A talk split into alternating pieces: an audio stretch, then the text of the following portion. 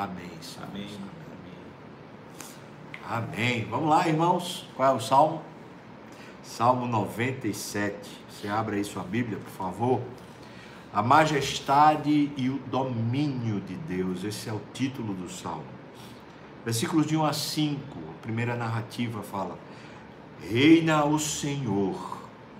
Regozije-se a terra, alegrem-se as muitas ilhas. Nuvens e escuridão o rodeiam. Justiça e juízo são a base do seu trono. Adiante dele vai um fogo que lhe consome os inimigos em redor. Os seus relâmpagos alumiam o mundo, a terra os vê e estremece. Derretem-se como cera os montes, na presença do Senhor, na presença do Senhor de toda a terra. Que texto poderoso. O que é que você pensa quando você lê um texto desse? Ele está falando de um Deus que se resolve, se ele resolve visitar a gente aqui na terra, com a sua identidade, com aquilo que de fato ele é, nós somos consumidos, nós não suportaríamos a presença de Deus se ele viesse na sua glória, na sua, na sua majestade, no seu poder, nós não suportaríamos. Veja como ele fala, a, a narrativa é chocante. Ele diz: Olha, nuvem e escuridão rodeiam ele. Ele é um mistério profundo que ninguém consegue sondar. Veja, ele diz, ele tem justiça e juízo na base das suas, dos seus desígnios, dos seus ditames, das suas regras, dos seus mandamentos. Veja, é justiça e juízo a base das suas decisões, do seu trono. Deus é justo. Deus segue um juízo justo. Veja o que ele diz. Adiante, antes que ele chegue, antes já vem um fogo que consome todos os inimigos. O versículo 4 diz: Os relâmpagos alumiam e a terra se estremece. É como se houvessem, é, houvesse uma grande tempestade na presença do Senhor, de tal maneira que a gente não consegue vê-lo naquilo que ele de fato é e essa tempestade chegando, a terra treme e os, os relâmpagos alumiam a terra. Ele diz que os montes derretem-se como ceras na presença do Senhor. É por isso que ele diz no versículo 1: regozije-se a terra, alegrem-se as muitas ilhas. É claro que, que a terra, o, o solo, não tem como se alegrar, está falando de nós, os habitantes desse lugar. Esse domínio de Deus está lá presente. E se Deus não, não mostra todo esse fulgor, toda essa glória para nós, é porque Ele nos ama, porque seríamos consumidos. Se até os elementos são, são destruídos, são subvertidos pela força do poder de Deus, Imagine nós, irmãos, como seríamos totalmente aniquilados pela presença do Senhor. Mas veja, veja que mistério e que glória. Chega a dar vontade de chorar, Ele nos deu acesso. Esse Deus tão grande nos deu acesso. Ele disse que a gente poderia acessá-lo pelo novo e vivo caminho, ele rasgou o véu de separação e a gente pode entrar. Aleluia, aleluia, aleluia, louvado seja o nome do Senhor. Versículos 6 a 9 fala: Os céus anunciam a sua justiça e todos os povos veem a sua glória. Paulo escrevendo aos Romanos no capítulo 1 fala que todos os seres humanos, todos, de todas as culturas, sejam as que chamamos civilizadas, sejam os povos nativos, primitivos, selvagens, qual a nomenclatura que se queira usar, pouco importa. Todos somos indesculpáveis diante de Deus, porque porque os céus anunciam, todo mundo tem capacidade de perceber esse gigante chamado céu. Tem um anúncio que é feito com a voz invisível, como está lá no Salmo 19. A, a luz do sol faz o seu, seu discurso durante o dia, dizendo para nós que tem um Deus soberano né? E quando chega a luz da lua durante a noite, ela continua o discurso do sol, dizendo: tem alguém regendo, rege o tempo, rege as estações, rege e organiza todas as coisas, por isso são indesculpáveis. Todos os seres humanos, ele diz: os povos todos conseguem perceber que há um fulgor, há uma glória maior do que qualquer coisa humana quem consegue olhar para o sol, quem consegue pensar, né? clarificar na sua mente essas dimensões, isso é glória, é glória inatingível, inacessível, é glória. Sejam confundidos todos os que servem a imagens de escultura, os que se gloriam de ídolos, prostrem-se diante dele todos os deuses todos que estão confundidos e começam a adorar seres humanos, ou adorar dinheiro, ou adorar ídolos de imagens de escultura, né? Que, que se confundem e começam a adorar a criatura no lugar do Criador, que começam a adorar animais, que começam a adorar é, o, o abstrato, mas não adoram a Deus, sejam todos eles confundidos porque confundiram a glória de Deus com a glória dos ídolos. E ele diz: todos os deuses, ou seja, todos aqueles que se fazem né, como se fossem deuses, sejam então prostrados diante do Senhor. Versículo 8: Sião ouve e se alegra. Sião é uma expressão falando sobre o lugar do templo, né, onde foi construído o templo, onde houve o sacrifício do filho de Abraão, o Isaac. Né? Então, é, Sião é uma linguagem figurativa para falar sobre o lugar onde Deus habita. Diz: Sião ouve e se alegra, as filhas, filhas de Judá, está falando de nós, o povo de Deus, as filhas de Judá se regozijam por causa da tua justiça ao Senhor é, nós que vamos à presença do Senhor, nós nos alegramos em saber dessa grandeza de Deus e dessa justiça de Deus. Pois tu, Senhor, tu, Senhor, és o Altíssimo sobre toda a terra. Tu és sobremodo elevado acima de todos os deuses.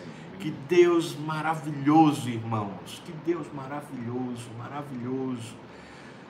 Ai, bom demais.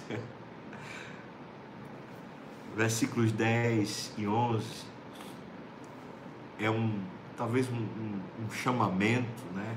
Vós que amais o Senhor, detestai o mal.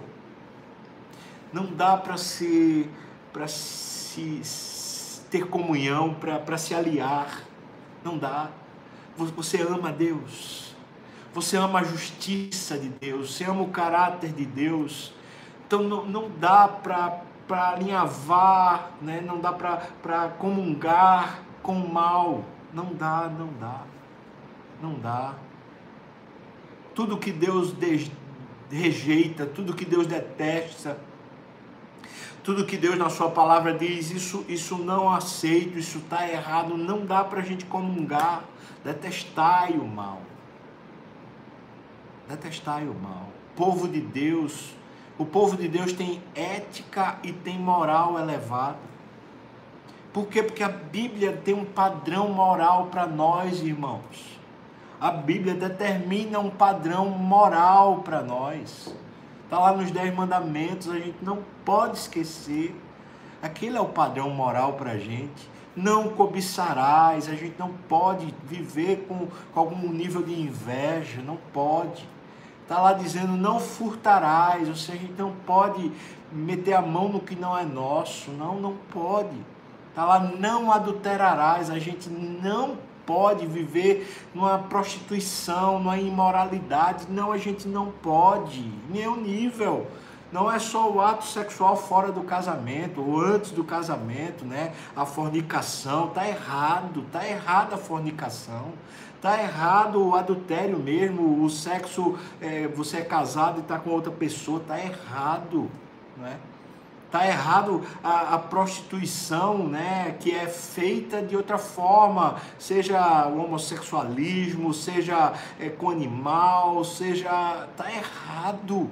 A gente a gente faz parte de uma moral superior, porque é a moral bíblica é superior a nós mesmos, porque nós temos inclinações.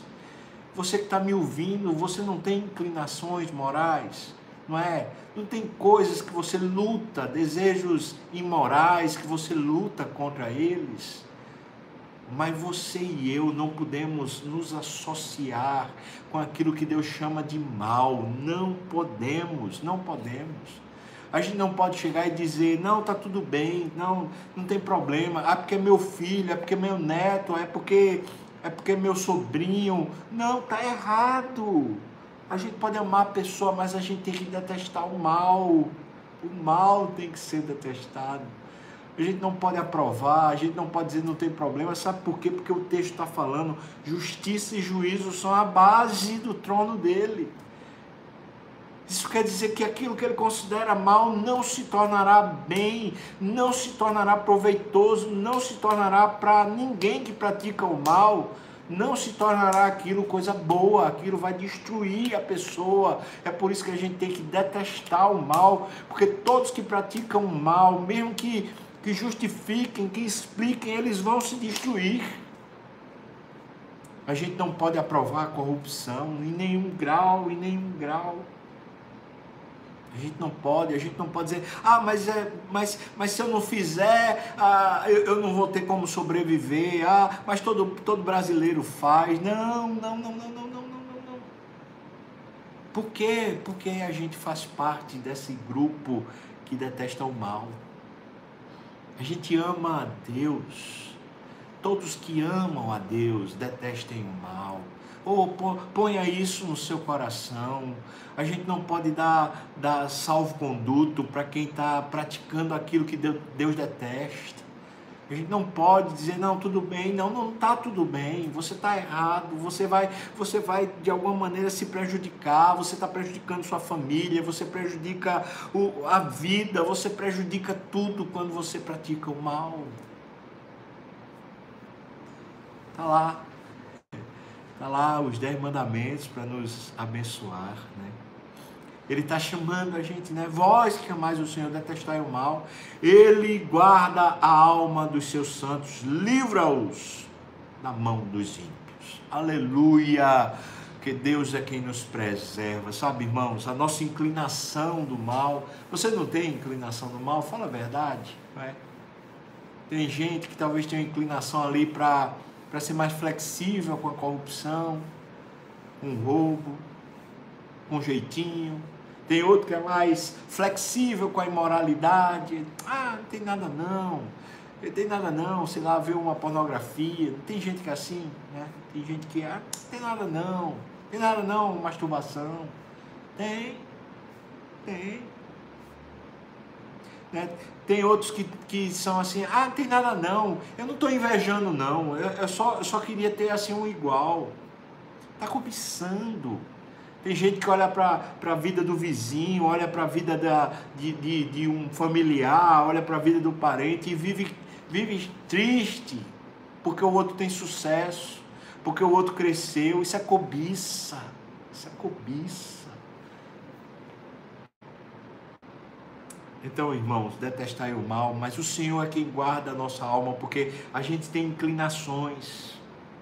E as nossas inclinações, elas precisam de uma proteção para que a gente não, não, né, não se quebre lá, não, não vá para o mal. Então, Ele, o Senhor, guarda a alma dos seus santos, Ele livra-os das mãos do, dos ímpios. Estamos no mundo, nós fazemos parte de uma sociedade perdida, não é? E nós somos inclinados, dentro de nós há uma inclinação para um lado ou para o outro. Então é Deus quem nos protege, quem nos preserva. Amém.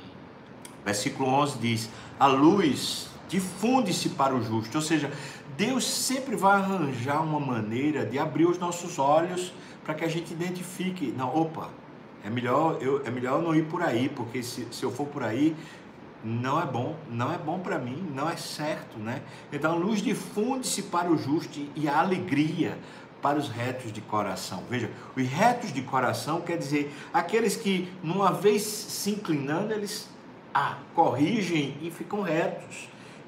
A quem vive nessa retidão do Senhor, pela graça do Senhor, pelo poder do Senhor, aqueles que vivem assim têm alegria.